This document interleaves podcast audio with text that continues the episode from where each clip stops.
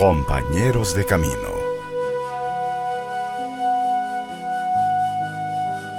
Y ahora le invitamos a compartir la vida de uno de nuestros compañeros de camino. Escuchemos con atención. Le invito a que ahora abramos las páginas de nuestro santoral, el libro de oro de ejemplos de vida y de santidad de nuestra Madre, la Iglesia. Y hoy recordamos la memoria de Santa Lucía, Virgen y Mártir.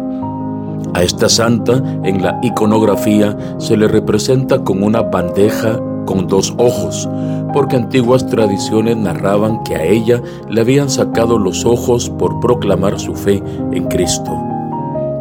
Dicen que cuando era niña hizo a Dios el voto de permanecer siempre pura y virgen, pero cuando llegó a la juventud quiso su mamá, que era viuda, casarla con un joven pagano. Y por aquellos días la mamá enfermó gravemente y Lucía le decía, vamos en peregrinación a la tumba de Santa Águeda. Y si la santa me obtiene la curación, usted me concederá el permiso para no casarme. La madre aceptó la propuesta, fueron a la tumba de Santa Águeda y la curación se produjo instantáneamente. Y desde aquel día, Lucía obtuvo el permiso para no casarse, y el dinero que tenía ahorrado para el matrimonio lo gastó en ayudar a los más pobres.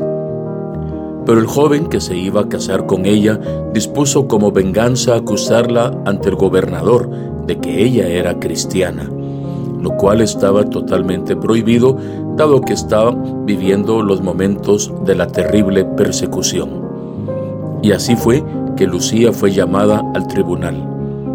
El juez se dedicó a hacerle indagatorias y trataba de convencerla para que ella dejara de ser cristiana.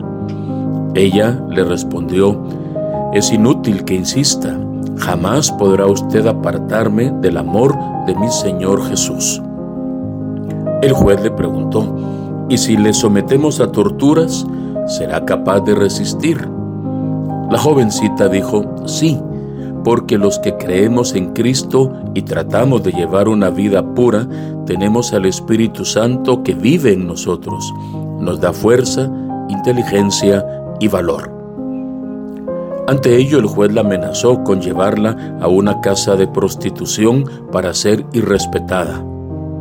Pero ella dijo, aunque el cuerpo sea irrespetado, el alma no se mancha si no acepta ni consiente el mal y trataron de llevarla a una casa de maldad, pero ella se quedó inmóvil en el sitio donde estaba, y entre varios hombres no fueron capaces de moverla de ahí, y por eso deciden mejor atormentarla y de un golpe de espada le cortaron la cabeza. Y mientras la atormentaban, ella animaba a los presentes a permanecer siempre fieles a la religión de Jesucristo hasta el final. Durante siglos ella ha sido invocada para curarse de las enfermedades de la vista. Y hoy nosotros recordamos su grata memoria. Su testimonio de vida nos hace pensar en la capacidad de dar testimonio con amor y fidelidad hasta las últimas consecuencias. Y es que en realidad nos toca vivir en el mundo de hoy en medio de tanta tiniebla y sombra, incertidumbres y desconciertos, desconsuelos y desamparos. Y qué bien nos cae pedirle a Dios, por intercesión de Santa Lucía, la capacidad de poder volver a ver la grandeza y la belleza de la vida, la alegría del servicio y el gozo de poder estar en medio de nuestro mundo con una misión muy concreta, ser luz en medio de la oscuridad.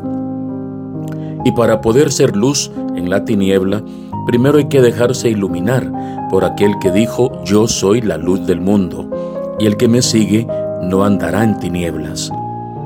La capacidad de volver a ver lo bello, lo grande, lo hermoso de la vida que Dios nos da puede ser seguramente el regalo más grande que podemos recibir en este tiempo ya próximo de Navidad que la mártir Santa Lucía nos anime con su testimonio y que su oración nos apoye desde el cielo para que teniendo una nueva visión construyamos una patria mejor, donde nuestras buenas obras sean el mejor testimonio de la luz que ha alumbrado en nuestros corazones. Y a Santa Lucía hoy le pedimos que ruegue por nosotros. Hemos escuchado la vida, el ejemplo y la santidad de un compañero de camino. No olvidemos que todos los fieles cristianos de cualquier condición y estado, fortalecidos con tantos y tan poderosos medios de salvación, son llamados por el Señor, cada uno por su camino, a la perfección de aquella santidad con la que es perfecto el mismo Padre. Gracias por su sintonía. Imitemos el ejemplo de nuestros compañeros de camino